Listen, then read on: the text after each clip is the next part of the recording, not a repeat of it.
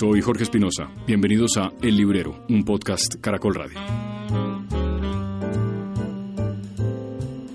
Hoy, en el primer episodio del 2020, hablaremos con Mauricio desde Prólogo de varias novelas que leímos en las vacaciones, pero particularmente de una novela de un escritor de los Estados Unidos. La novela se llama Un caballero en Moscú. Haremos otros recorridos por novedades y por cosas que han vuelto a las librerías en ediciones que hasta ahora se están conociendo.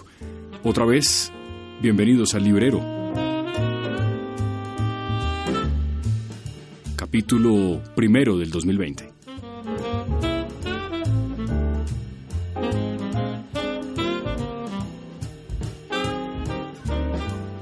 Los los bares de jazz y los imponentes edificios con marquesina y portero de uniforme.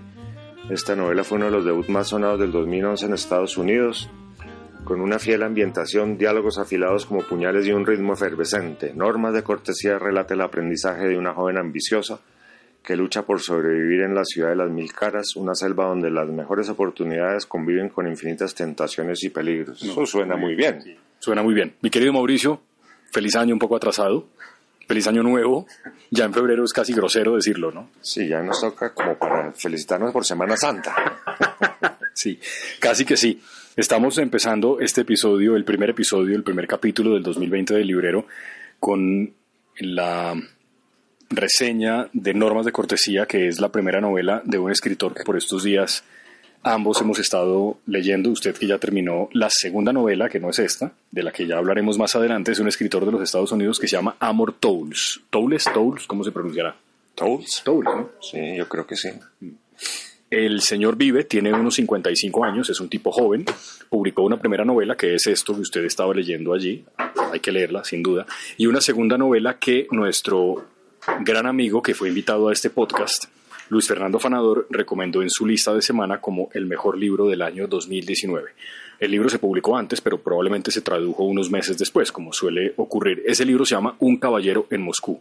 Hice caso, leí estoy leyendo ese libro, me ha parecido maravilloso. Yo creo que ese es un libro que uno tiene que tratar de leer. Pues del libro ya habíamos hablado tal vez en alguna otra ocasión. Sí. Eh, cualquier cosa que yo diga ya sobra. Es un libro absolutamente delicioso, como le conté.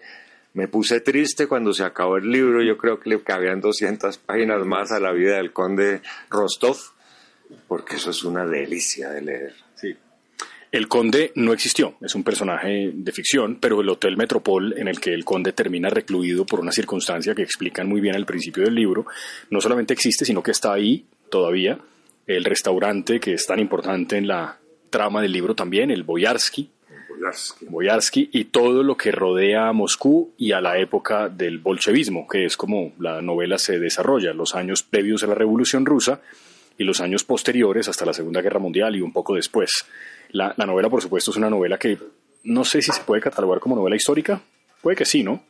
Yo no diría que es una novela histórica, es una novela que contempla hechos históricos, sí. pero no hay una, una intención, que yo creo, no hay una intención de hacerla como una novela histórica. Mm. Yo creo que la intención es mostrar la vida del conde y la vida eh, después de la revolución en, la, en Rusia. Yo no sé si ya se llamaba la Unión Soviética, no creo.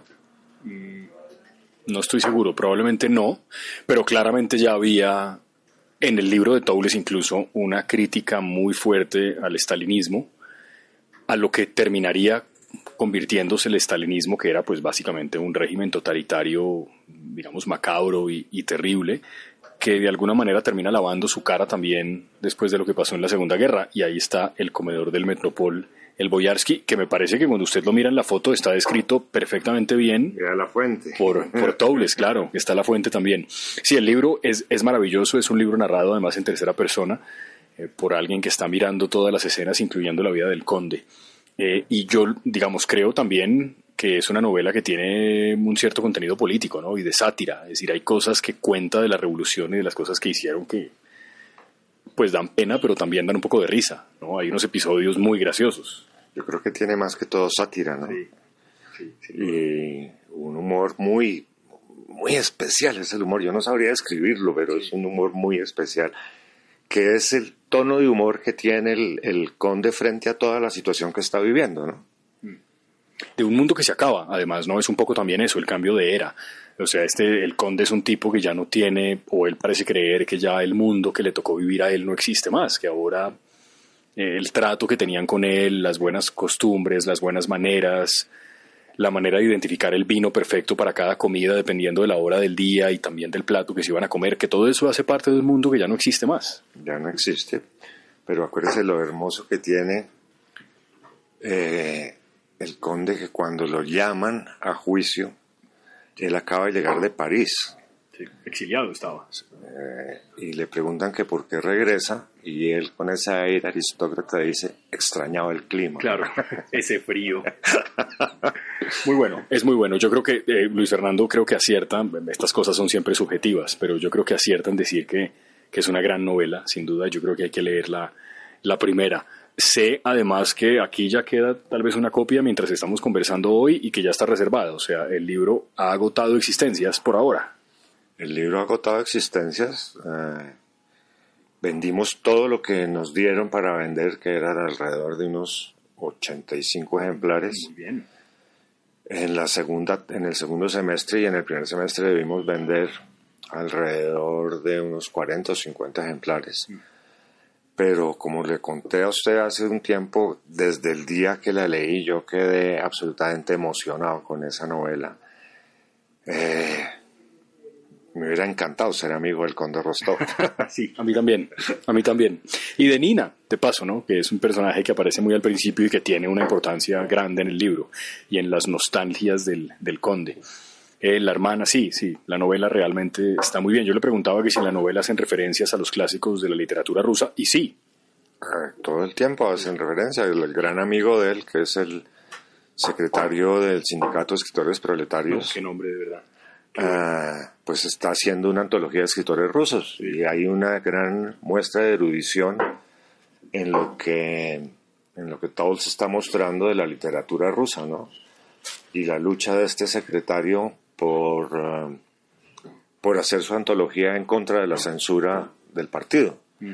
Pues yo no quiero dañarle la novela porque usted no la ha terminado. No, no, cuidado. Entonces no, no sé hasta dónde puedo pisar y hasta dónde no. Por ahí, por ahí. Lo otro de lo que quería, salvo que quiera decir algo más del libro, que yo creo que ya es, sí, efectivamente usted lo recomendó eh, tal vez en el, el penúltimo o el último capítulo del año pasado, porque hicimos una recopilación de las buenas cosas que leímos en el 2019 y usted seleccionó Un caballero en Moscú, de este escritor de los Estados Unidos. Pero si no, yo quiero que además hay un punto en común, ya digo cuál, cuál es.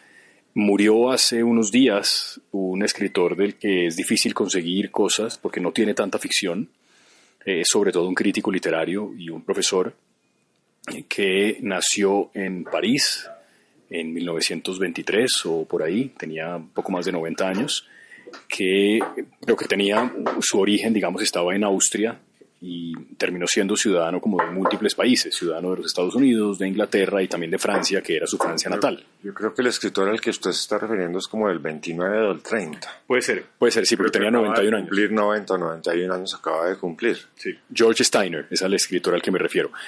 Nosotros creo que comentamos en alguna ocasión en un capítulo, un, creo que yo comenté un libro de entrevistas maravilloso de una escritora británica, un periodista que creo que incluso trabajó en la BBC, que se llama Laura Adler, y ella le, hace una entrevista al señor Steiner, que es un profesor de Cambridge muy, muy célebre, hace relativamente poco, y la entrevista es una entrevista que ella divide en muchos sábados. Y la entrevista la titula Un largo sábado, y es una conversación con él sobre múltiples asuntos.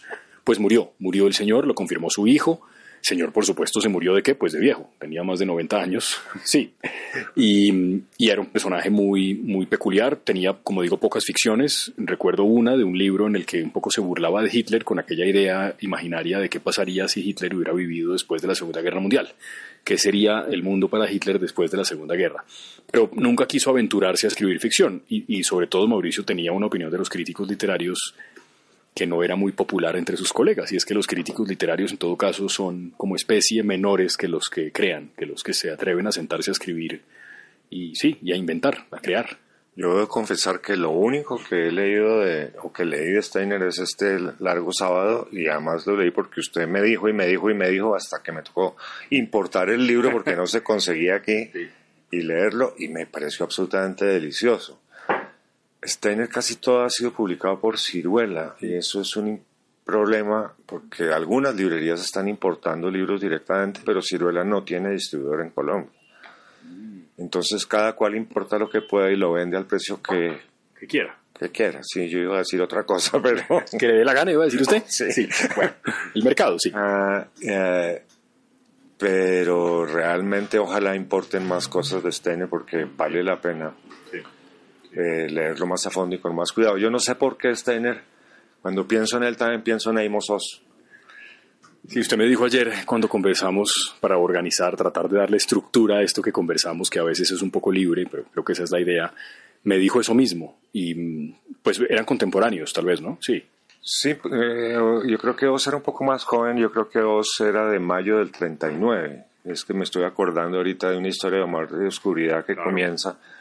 Yo nací tal fecha de mayo, el 8, el 10 de mayo de 1939, antes de que se conformara el Estado de Israel. Y es su historia, ese libro. Ese libro, su historia novelada, sí. Preciosa, además, preciosa. El otro punto en común es que ambos son judíos, ¿no? Por supuesto. Claro, y ambos luchan contra el fanatismo, ¿no? Sí y tienen una posición muy liberal frente a todo el problema y al conflicto. Eh, y son de una lectura como agradable, son como que esos escritores que lo acogen a uno como con un abrazo. No sé si a usted le pasa eso. Qué buena imagen. Sí, me pasa. Me pasó con Rostov, por ejemplo, me pasó con Amor Dobles y me pasa con otros. Pero sí, tiene razón. Yo leí de Amos Oz, ahora que recuerdo, conocer, conociendo a una mujer, conocer, a una, una mujer. sí me costó mucho trabajo terminarla, no sé por qué. No, no, yo tampoco. ¿No, ¿No, la he leído ese? Yo leí, yo he leído casi todo lo de ah. Oz y me encanta Oz, me encanta y su, me falta leer un, creo que las dos últimas cosas, lo último que leí de él fue Judas, que es una aproximación a Judas absolutamente extraordinaria. En ficción. En ficción, sí. Y, y bueno, leí los ensayos de él y, y en alguna época no sé si era en el tiempo o en el espectador, publicaban columnas de él. Eh, hermosísimas columnas de él eran. Mm. Y realmente me... Nos va a hacer falta el señor Steiner como ya nos hace mucha falta el señor Oz. Sí. sí, de Oz, eso que usted contaba del fanatismo, es, creo que es importante reseñar esto, que es además una cosa muy curiosa, y es que Oz no era muy querido por los sionistas, porque Oz eh, perdón, porque Steiner pensaba que Israel no era necesario, que la misión de los judíos era ser un poco peregrinos y, errantes y, e ir por muchos lugares del mundo enseñándole a la gente que uno en el fondo es un invitado en cualquier parte, que es un poco lo que dice en ese libro de, de un largo sábado. Pero claro, con limitaciones. Él decía, soy plenamente consciente que yo lo digo desde la comodidad de Cambridge y no soportando los misiles que caen en Tel Aviv o en Jerusalén. Luego, para mí es una posición cómoda. Yo tendría que ir a decirlo allá. Pero yo sí creo que, que la idea de Israel es una idea que es que entiendo su necesidad histórica por no desaparecer, pero también siento que es innecesaria. Creo que es la razón además por la que nunca quiso ir a vivir a Israel. Es más, creo que el hebreo no lo hablaba muy bien. y esa es una posición profundamente compleja, porque algunos dicen, claro, es antisionista absolutamente. No sé si tanto como Amos Oz, pero sí parecidos. Pero Oz sí vivía en Israel, vivía en Jerusalén. Claro, claro. Como Grossman. Como Grossman. Sí. Eh, pero no, yo no conozco como conoce usted a Steiner eh, en esa dimensión, en esas facetas, eh, pero me voy a aplicar y voy a, a, leerlo con más cuidado. Lo que pasa es que yo no soy buen lector de ensayo. me pasa lo mismo. Porque cuando leo ensayo me toca ponerme inteligente y ya a esta edad me cuesta mucho trabajo. Él tiene un libro para cerrar con esto de Steiner, porque yo empecé diciendo que había una conexión entre Towles, pero sobre todo la novela de un caballero en Moscú y Steiner, y es, por una parte, pues el amor por los libros, claro, que el conde también tiene. Es un gran lector, el conde, un hombre muy, muy culto, digamos, cultivado. Se leyendo los ensayos de Montaigne. Que no entiende nunca, se queda dormido y es una mamadera de gallo con Montaigne tremenda. Pero además hay otro elemento, y es que el primer libro que publica como académico Steiner se llama Dostoyevsky o Tolstoy, y es un ensayo sobre los dos. Cierto. Sí, entonces. Cierto. ¿Por qué no miramos qué hay aquí en ensayo? A, ver, sí. Ah, pero tiene cosas de Steiner. Debe haber dos o tres cosas. Ahora hablamos de Sacheri. Bueno, no lo hemos leído, pero digo paréntesis, el libro del argentino que publicó La Noche de la Usina, que ya se ha publicado en Colombia. Mire, por aquí hay algo de Steiner. A ver, Lecciones de los maestros. Sí, claro, un librazo, Lecciones de los maestros. Ahí está, Tolstoy o Dostoyevsky. Ahí está, en Ciruela. En Ciruela, y eso está en Ciruela. Mm. Tiene otro que se llama Los libros que me hubiera encantado escribir, o los libros que yo hubiera querido escribir, o un ejercicio así como con siete, o los ensayos que hubiera querido escribir, o una cosa así. Bueno, ese de Tolstoy estoy aquí, pura crítica literaria, pero hombre, me imagino que para los fanáticos de uno y de otro, o de los dos, valdría la pena. Claro que sí. Estaba mirando qué es lección, de qué va lecciones de maestro, evoca muchos personajes ejemplares, Sócrates y Platón, Jesús y sus discípulos, Virgilio y Dante, Husserl y Heidegger, entre otros, fundamentales en la evolución de la cultura occidental. Sí, eso era una característica de Steiner y es que usted empezaba a preguntarle por algún asunto que tenía que ver con, no sé, algún problema contemporáneo y él terminaba haciendo referencia a escritores clásicos como Platón, y luego saltaba a escritores del medioevo y luego finalmente terminaba con Heidegger en el siglo XX. O sea, era, era un hombre de una inmensa cultura y que hablaba muchísimos idiomas, porque era extraterritorial. Eh, se preciaba de no tener un pasaporte, mejor dicho. Le parecía que era una idea ridícula el pasaporte, porque uno podía estar en cualquier parte. Pero bueno, en todo caso murió, quería simplemente hacer esa, esa referencia. ¿Qué más leyó en vacaciones, Mauricio? Una vez terminó a su amigo el Conde Rostov. ¿Qué leyó que le haya gustado? el Conde Rostov es de comienzos del año pasado, ah. de las vacaciones de, ah, post-diciembre. Llegué tarde. Sí. Bueno, ¿y en estas vacaciones qué leyó? En estas vacaciones empecé con, pero eso quiero que hablemos con detalle y largo en la próxima conversación que tengamos. Sí. Leí la nueva versión que acaba de publicar Anagrama del Gato Pardo que eso, eso merece un programa entero, ese libro. Terminado El Gato Pardo, tomé un libro de un escritor inglés que a mí me encanta, que es Jan McEwan. Sí, ¿cómo? Por favor. Que se llama Máquinas como yo. Sí. La reseña Luis Fernando en su última reseña de semana, que probablemente mucha gente va a oír esto cuando ya no sea la última, pero es la última y hace una reseña creo que muy elogiosa además. Es de la semana que salió este sábado, ¿no? Exactamente. Sí, eh, no he leído la reseña, Ah, yo le recomendé a, Fanador esta novela, eh, que es una novela que sucede en un Londres distópico en 1987. La primera ministra es Margaret Thatcher. Eh, en el atentado contra Kennedy, Kennedy se salvó. Eh, Alan Turing no fue condenado a muerte y se ha dedicado a desarrollar la inteligencia artificial hasta su máxima expresión. Inglaterra pierde la guerra de las Malvinas y la inteligencia artificial ha sido tan desarrollada que han podido hacer máquinas iguales al hombre. La única diferencia es que en teoría no tienen sentimientos y del ombligo le sale un cable para enchufarlas y recargarlas. Esto es una maravilla novela. Mm. Pero no quiero dañarla contando toda la trama de la novela, pero el hecho es que eh, fabrican 25 de estos robots 12 mujeres que se llaman Eva y 13 hombres que se llaman Adán. Y son vendidos a un precio de 88 mil libras esterlinas. ¿Todos o cada uno? Cada uno. Caribeños, ¿no? Un juguete caro. Sí, un juguete caro. Y el protagonista de esta novela se gasta toda su herencia que le ha dejado su madre en este juguete caro. ¿Y compra todos? No, compra ah, uno, uno. Uno en 88 mil libros, no, todos. ¿Y le va bien? Hombre, hay que leer la novela. yo no, yo soy un muy mal lector de McEwan, pero él había hecho ejercicios así antes de imaginarse cosas medio orwellianas o no, o esto es una cosa novedosa. Yo no recuerdo haber leído todo, yo he leído mucho McEwan. La novela anterior de él que me leí es Cáscara de Nuez, que yo tal vez le he comentado mucho. Y La Ley del Menor, que también es muy buena. La gran novela de él con la que todo el mundo lo conoce es Amsterdam, la de que se ganó un Booker Prize. Tiene una que a mí me encanta, pero me encanta. ¿Ah? ¿Expiación no es de él? Expiación es de él, pero esa a mí no me... Es la que menos me gusta de confesar. Pero la que a mí me encanta se llama Amor Perdurable. Además que es... Tiene un cromatismo tan precioso ese libro. Explíqueme cromatismo. ¿Qué quiere decir eso? La novela comienza con un tipo en una mañana de verano, ¿sí? En Inglaterra, que va a Heathrow a recoger a su novia que llega de Nueva York. En el camino a Heathrow compra uno un vino, unos panes, unos quesos y unos jamones porque va a llevarla al campo a pedirle matrimonio. Le va a decir que se case con él. Entonces la recoge, se la lleva y van por una carretera hacia el campo y entonces van mirando cómo el sol penetra por entre las ramas y se ven los diferentes verdes y cómo se van moviendo las hojas. Y usted empieza a sentir ese calorcito del verano, esta delicia de ir por, ese, por esa campiña todo va como, como con calidez, ¿sí?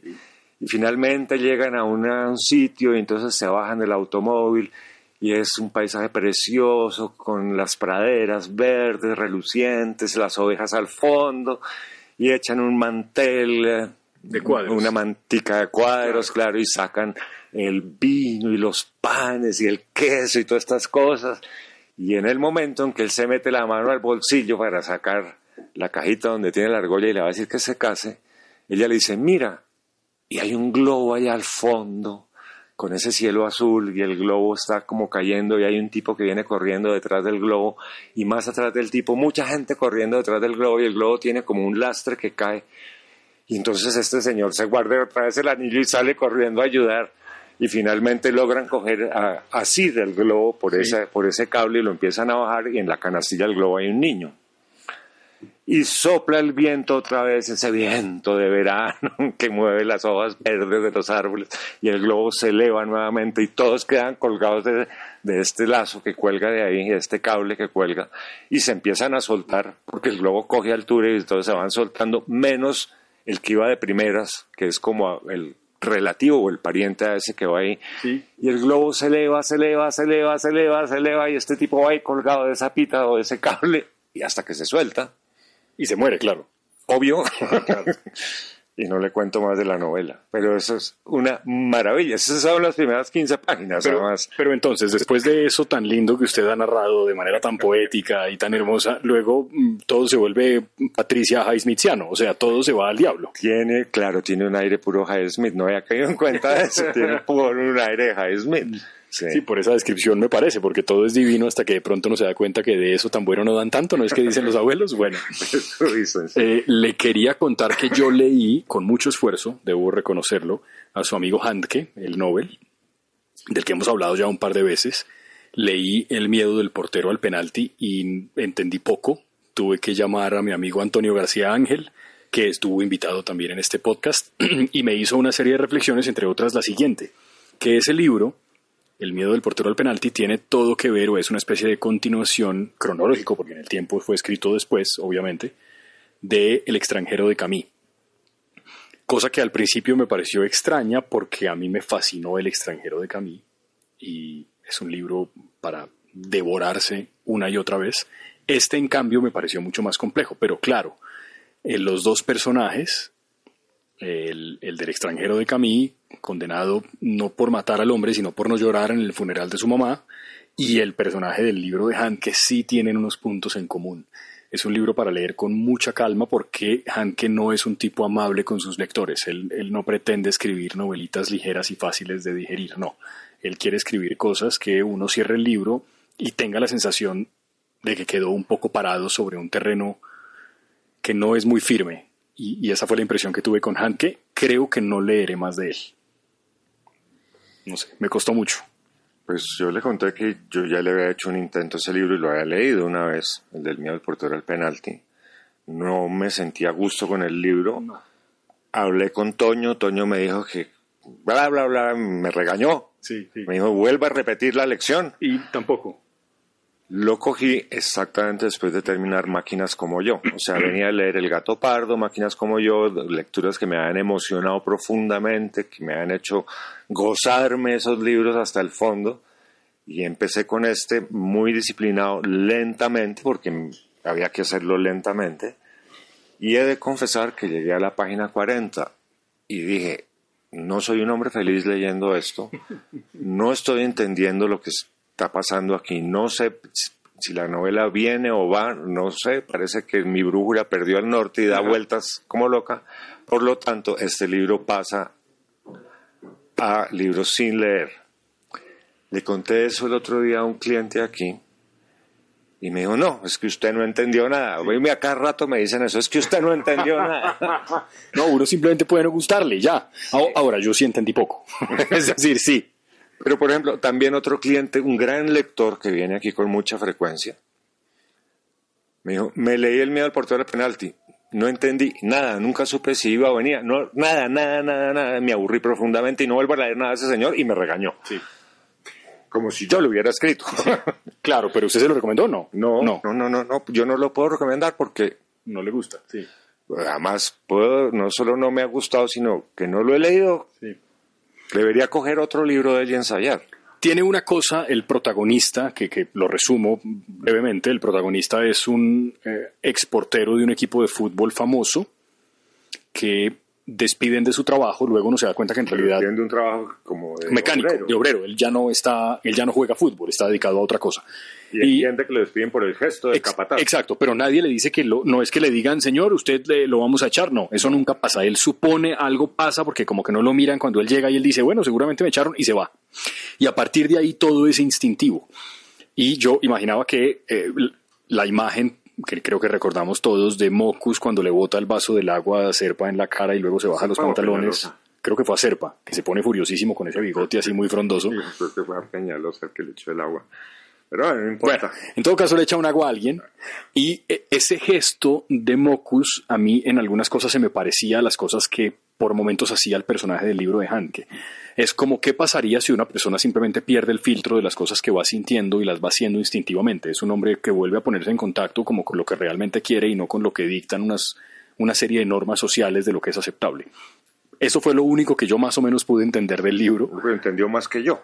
Pues, pero sí, pero es que hice el esfuerzo hace poco de leerlo todo hasta el final, pero me costó mucho trabajo. Digamos, evidentemente es un escritor que no es sencillo de leer, creo que todas sus novelas son similares y son todas novelas cortas, además. No tiene libros de 600 páginas, no. Entonces, como tarea para este año me va a quedar volver a intentar leer a Hank. No sé si esa misma novela, pero puede ser una tarde, de- la tarde de un escritor o alguna de las otras que tiene que, que veo que, que hay varias. ¿Quiere terminar con algo? ¿Alguna otra recomendación? Hoy hemos hablado de muchos libros, pero bueno, No, no, eh, simplemente que se preparen para la- el próximo capítulo Sí. porque vamos a hablar a fondo del gato pardo. Eh, ¿Algún adelanto? Digo, ¿por qué esta nueva edición le llamó la atención? ¿Qué tiene distinta? ¿Es una traducción diferente? Eh, a ver qué tiene distinta. Tiene distinta que la edición que se publicó recién muerto Lampedusa era una- un manuscrito que había dado muchas vueltas, había sido rechazado y finalmente cuando lo publican, y es la, la- la- el que hemos leído toda la vida, hasta el año, no me acuerdo cuál es, por eso vamos a verlo con detalle la próxima vez, encuentran que el manuscrito real, que, el, que estaba ya terminado y que Lampedusa consideraba que era el de publicar, no había llegado a manos del editor. O sea, es inédito. Entonces, simplemente tiene unas páginas más, Ya. un capítulo más. Y le quitaron una, de Lampedusa le quitó unas cosas, le puso otras. Eh, este libro que acaba de publicar Anagrama tiene el prólogo del hijo del hijo adoptivo de Lampedusa, o sea, del nieto adoptivo, podríamos llamar Sí, sí. y tiene el epílogo de el nieto o el hijo de Feltrinelli, que fue quien editó el libro. Entonces ahí está toda la explicación, pero bueno, no vamos a hablar más de El Gato Pardo por ahora, lo vamos a dejar. Yo había leído El Gato Pardo en 1971-72, era estudiante en la universidad cuando lo leí, me acuerdo que me encantó y desde esa época siempre he dicho que es una de las mejores novelas del siglo XX. Hoy estoy convencido que es de las grandes novelas y si no es la mejor, porque eso es demasiado peyorativo y feo de decir, es una de las grandes novelas del siglo XX y yo creo que no ha sido suficientemente leída. Y usted que tiene un club de lectura, voy a poner a esa gente a leer El Gato Pardo, Bueno, porque es realmente extraordinario, es absolutamente magistral esa, esa novela. esa novela. Muy bien, que así sea entonces. Gracias como siempre, Mauricio. No, gracias a usted.